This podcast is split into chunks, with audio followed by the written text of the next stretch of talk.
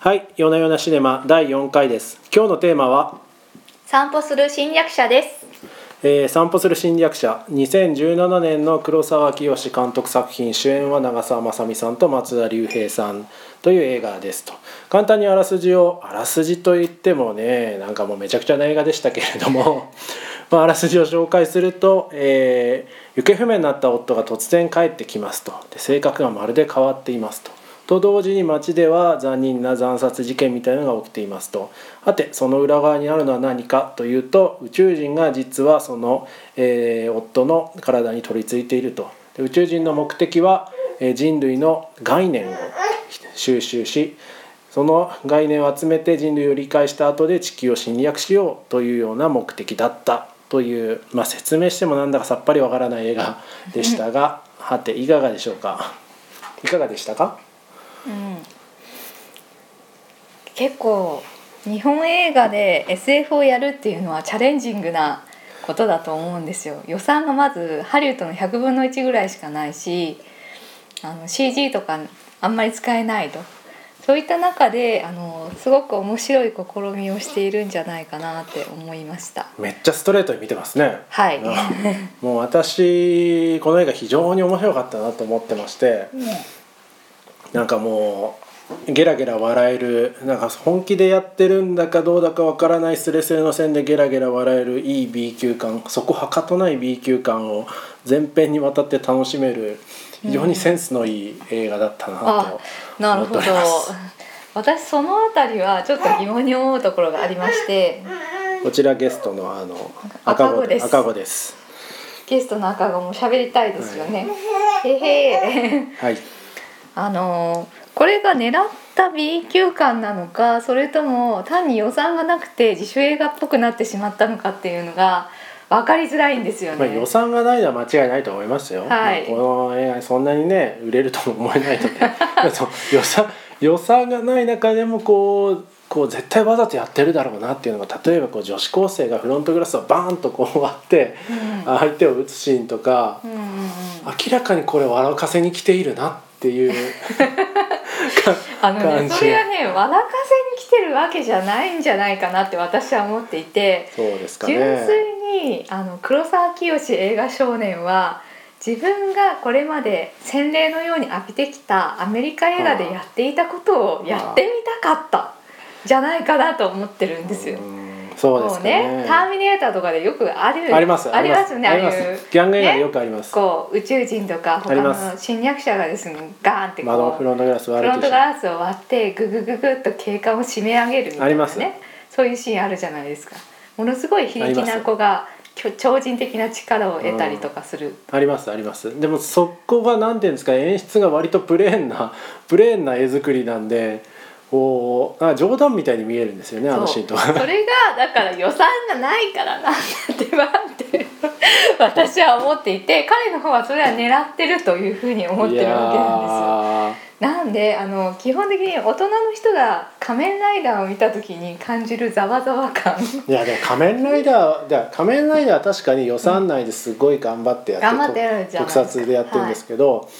あの散歩する侵略者はこう予算内で頑張ってやってるような面白さっていう そそこそれがねそれは制作陣がそれを本当に本気で思っているのかどうかちょっと疑問に思うところはあるんですけどあの頑張ってるなっていう印象はありました。いや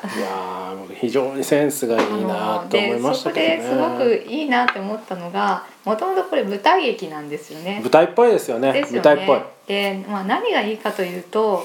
そのアメリカ映画みたいに CG とかたくさん使えるわけじゃないんですよ。でその宇宙人に乗っ取られたっていうこととか、まあ、あの宇宙人が超人的な力を持ってるっていうことは全部役者さんが肉体で表そう現すそうるそうこそう。とになっていてでそこに対してあのある種の、まあ、予算っていう制約をあやっ与えられた上でその中であのやりくりしてやりく工りして夫ましすていね。るという感じが見えてそのあたりはとてもあの制作の意味としては面白いなって思ったんですよね。いだからや観ー。客にその見えないものを信じさせる物語これでも物語の本質だと思うんですよね。うんこう最近は何でもかんでも視覚効果に頼ってしまっているんだけれどもいやま本あ質ねとしてはねこうあの大昔から人間がやってきたように語り部が語ることでそこに見えないものを信じさせるっていうことっていうのをめっちゃ立派な話になってますねそうそうそうなんですけどそれを結構前半まではやっていたなと思うんですよね。うんで後半になるとあのちょっと CG 使うところとかあれも飛行機が出てきて爆撃するところとか出てきましていちいち冗談みたいな CG ですよそうねなんです。そのチープさがなんかこうそうそ仮面ライダーを見てる時のような難しさをいや仮面ライダーは本気でやってるんですけどこれは面白いだろうってやって面白いって思ってんのかなっていうのっていうがと思今うんですねよね私はあのオールフリーを飲んでおりますオールオールフリーライムショットこれスポンサーとかついてないですからね別 に読み上げていただいてもはいそうですねうんあの一応ね授乳中だけどお酒飲んでんじゃないのとあそういうこと思われるねかもしれませんけうんどはいいやでもアルコールゼロですよ僕あれなんですよあのあの公園兄弟面白いじゃないですか、はいファーゴとか、はいバーバーとかはい何でしたっけあのボーリングのやつボーリングえーとボーリングのやつとかあれもあれなんだっけ本気でやってるんだがなんかこうどっか抜けてる面白さががあるじゃないですか、ファーゴとか特にスリラーただの刑事劇であれに近い笑いどころがあるなと思ったんですけどね。そのあたりあんまり同意同意しかねるんですけどあの公園兄弟ってものすごく緻緻密で密すねだと思っていまして黒沢さんも結構緻密ですよ。緻密うーん公園はなんですけど公園の緻密さっていうのはでも公園兄弟だけじゃないんですよやっぱり脚本だけじゃなくて撮影監督とか、あのなんでしょう美術とか全ての人たちが一級だからこそあの成立する世界いやいやでもあると思うんですよね。もほら長澤まさみ、うん松田龍平、長谷川博己、うんもう一級の日本日本映画を代の表すトるップタレントですトッよプ。タレントをもちろん揃えてはいるんですけれども、残念ながら やっぱり予算予算の予算なのかなっていうところはあるんですけど、このブラックな笑いを取るコメディはあーかなりセンスがいいと思いますけどねう。ーんそうですね。予算は確かにないですよ。うんこんな売れないじゃないですかこのこの映画。うん売れないですよね売れないと思いだまからすこよ。そこう日本映画ってやっぱり予算がないっていう制約の中でやるからどうしてもあの、まあ、スリラーとかホラーとか見えないものを信じさせるっていうところにやっぱり行きがちなのかなっていうのはちょっと今回見てて思ったんですよね。うんどうなんですかねものすごいこう予算があったらこう、うんどういうの撮るんですかねこうクリストファー・ノーラン的なものを撮っても面白くないじゃない ですかいやー、ままたみんなノーラン撮りたいと思ってると思うけどなそうですかうん思ってると思いますよアクションとかね。微妙にスレスレを外していくっていうのは結構すごいと思いますけどね、うーんあの是枝裕和みたいにあああの人間劇を撮りたいっていう人でやればまあいいですよね全然いいと思う全んで然いすけけどますね逆にこうアクションとかやりたいっていう人はやっぱりあまり日本映画でやりだと制約を感じるっていう人は多いんじゃないですかね。どどうなんですかねででも今回の映画うもん結構あの女子高生の人とかがカンフーみたいなアクションシーンありますけど、うんどう見てもなんかわなどんうか見ても垢抜けてない振りをしてますっていう垢感じ抜けてないそうなんですそこなんですそこよのね。あの垢抜けてなさの何とも言えない面白 さそれだから面白いって言っていいのかなっていうところなんですけどね。うーんなんで我が家ではあのもし制作の方たちの意図と違ったら大変恐縮なんですけどいちいちクスクス笑ってしまっていてこういう見方でいいのかなって思いながら見ていました。まあでもそのなんていうかこう映画としていいんじゃないですか人によってこうコメディと捉えるのかアクションと捉えるのかっていうのいがや分かれるっていうのうはん結構いいいい作品だと思いますけどうねーん味わいあるんじゃないですかね絶対コメディだと思ってないよ これ予告編とか大マジだったもん確かに予告 編を予告編は大まじうん予告編は大まじですねうん予告編は確かに大マジですね。友達だったんですけど、まあ、もしかしたらその作り手の中にはあのこの有名な映画のこれ風に作ってみたよっていう目配せみたいなものはあるかもしれませんうね。ん、なんかこう嘘っぽいんですよねいろんなシーンがねそうなんですよそこがいいいないんでですすけよど、ねちょっと既視感があるというかあそうそうこれとかあのなんかベトナム戦争の映画とかによくよく出てくるなん出てくるそうあああいうのなんでしょう櫓に囲まれたところで、うんあのちょっとこ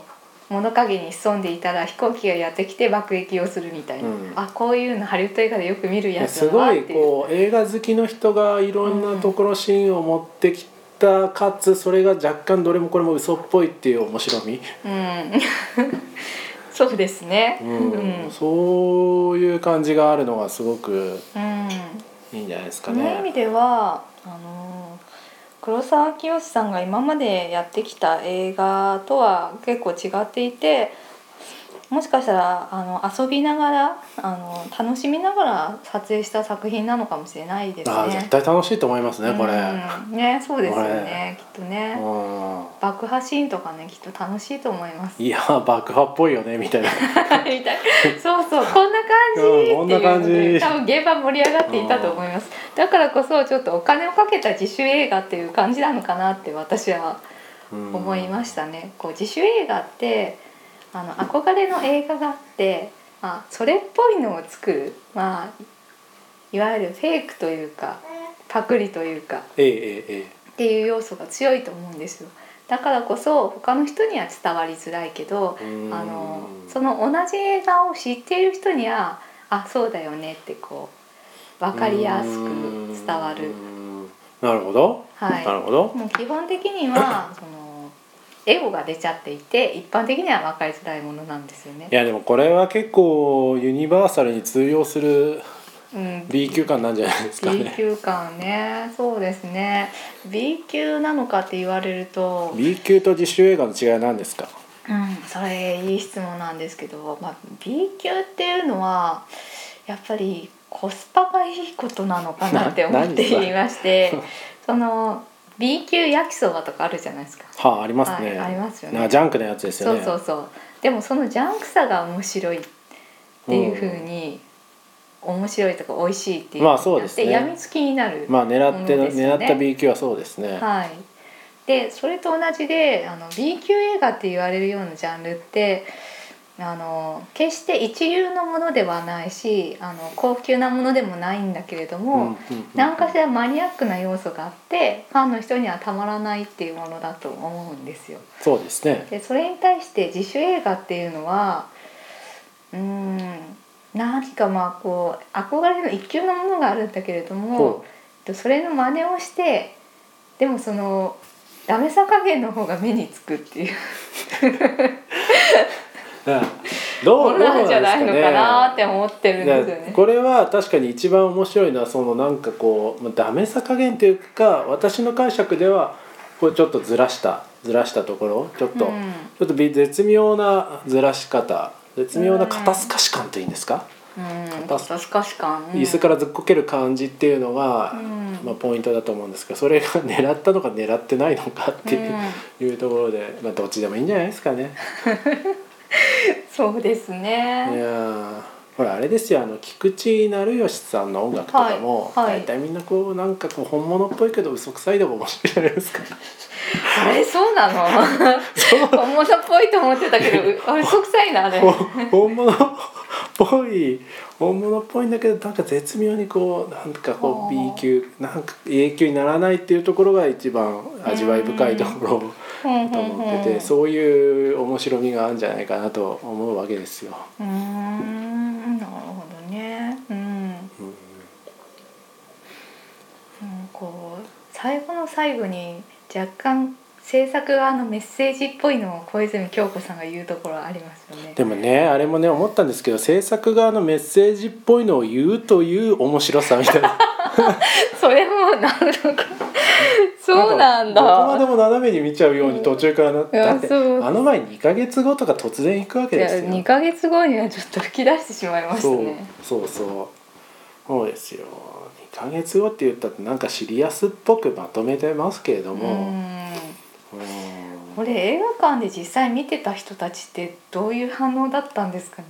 うん我が家ではねプックスクスみたいな感じだったんですけどみんなで笑ったりしてたのかなってまあ、ゲラゲラ笑える映画ではないですけど、うんこれはこれは面白いって言ったんじゃないですかね。こそうですかニヤニヤまあ神保町とかにそういう人が集まって見てるんですよきっと。おーおーおーそうなでんすかかなんですかそのシネコンとかでかけてもちょっとはいわかんない、わかんないと思いますけどね。なのでねこう、うんまあ、東宝シネマズ六本木ヒルズとかだったらまだいいかもしれませんけれども、こうなんですかこう港未来とかのシネコンでね見ていもやだねっ。て予告編大まじでみんな大まじなサスペンスだと思ってきてるのに、うんあれこれ何 みたいになる結構予告編から俺宇宙人なんだって突然言ってみるとかって割とねちょっと肩透かし肩透かし食らってる感じしますけどねああうんそっかえうんまあちょっと松田龍平さんはあのなんていうんですあの船をえああれです ね辞辞書書のの船を船を編む船を編むに近いとこある、ああいうキャラをやらせると、うん、空気読めない空気読めないいキャラをやらせるとうん非常にうまいですね、んあんなぼやーっとした感じが、うん表情を変えずにね、うん変なこと言う感じうまかったですよね、うまいですね、うまあ、全体的に俳優もうまいですよ俳優もうまいですしあれを狙った演出をしてるっていう黒沢さんもなかなか見事であと音響音響もね結構ねいい感じに SF っぽいのを突然入れてきたりちょっと外した音を入れてきたりと結構笑いの要素ん、が結構だから遊びが入ってるのかなだから全体的に冗談そう冗考談なんですよあれはえるとえー、そうなの全体的に冗談なんじゃないですかねそうかでもさっきちょっと公式サイト見てみましたけどあのみんな愛についてとか出演者たち語ってましたよそれ嘘 だって語る笑いどころがいっぱいですとか言ってない のそれ愛愛だっていうところも含めてのはなんていうかずっこけ感をずっこけう感あのまあなんて言うんでしょうその宇宙侵略っていう壮大なテーマなんですけど一応あの夫婦のね壊れかけたそう夫です婦ねの愛の再そうで生すね物語みたいなそうですところねもある作りになってましてうーんそうねでもハリウッド映画をよく考えてみたらそうなんだよね基本的にあの宇宙戦争はスピルバーグの宇宙戦争で水ねも、水だよね水が欲しかったみたいなやつでしょああそのまとめどうなんだろうね、まあ、あのでも基本的にこう家族の愛の絆みたいなのがねあまあでもそうですそうよ根ねエイリア底ンにはがねありますよエイリアね。ンがやってきつつ家族ものだったり夫婦ものだったりってう、いうんのっはていうのはねありますからね。そこをまあやってみるとなんでだろうなぜか笑えてしまうのはなんでなんだろうか。ーんまあ、ただでも確かにこう愛愛というテーマをそこはかとなく入れたりこう概念そこはかとなかった。まあストレートに、まあ、中心に置いた風うん、中置いた心めっちゃ中心だった。置いた風であったり、うん、あのまあ、そもそも概念を盗むっていうところがこうあれですよねこう小説的な、まあ、実にこう舞台劇的な感じはしますようんね。うんうん、そうですよね。ううんんまあうんまあそんなところでしたかね今回結構意見が割れたとが面白いなと思ってういんま、して、でもあの予想していたよりも面白かったですね。非常に面白かったですね。ねそうですね。あの正直私あんまり日本映画そんなに好きじゃないんですけど、うん、黒沢清とかね面倒くさい人がいっぱいこう話しそうですよ黒ね。沢清も最近こう暗い映画暗いがです多ねくて、暗いくらい。そうですよね。うんまあいい映画ももちろんいっぱいあるんですけど、うんあのクリーピーとか暗くてこう残忍なね物語とかだとあまり見たくないなってなっちゃうんですけど、うんうんうんうんまあ、これに関してはあの割とあっけらかんとしたうん映画好き少年の一面みたいなのが出ていて、うん割とあの楽しめたなって思っています。なのであのすみません、お役に立てそうにありま Google さんが反応してしまいました。ちの Google ホーム勝手に反応してしかもこういういい時に反応するのが空気読めない感じがま たまたいいですねこれがね侵略者ですかねもし かしてあそのうちねそのうちね各家庭でね 多分侵略を始めると思いますあー OKGoogle スパイスパイのあだままた言っちゃったでしょほら OKGoogle ってあそうほだらそうだまたピコンって言っちゃってある言しっちゃったあだからこれはあれなんだこう家庭内に入りわかりません。うんうるさいねあの人ね、うんうん家庭内に入り込むなんか陰謀なのかもしれないですねあーまあ家庭内の会話を全部 Google が記録しているんじゃないかみたいな確かに伝説を言う方がいますからね確かに僕も大学生だったらあそこから催眠音楽とか流れてゾンビになってしまうみたいな映画撮りたい映画撮りたいですそれが B 級じゃないやっぱりそういうあのみんなが笑っちゃうやつは B 級だと思うんですけど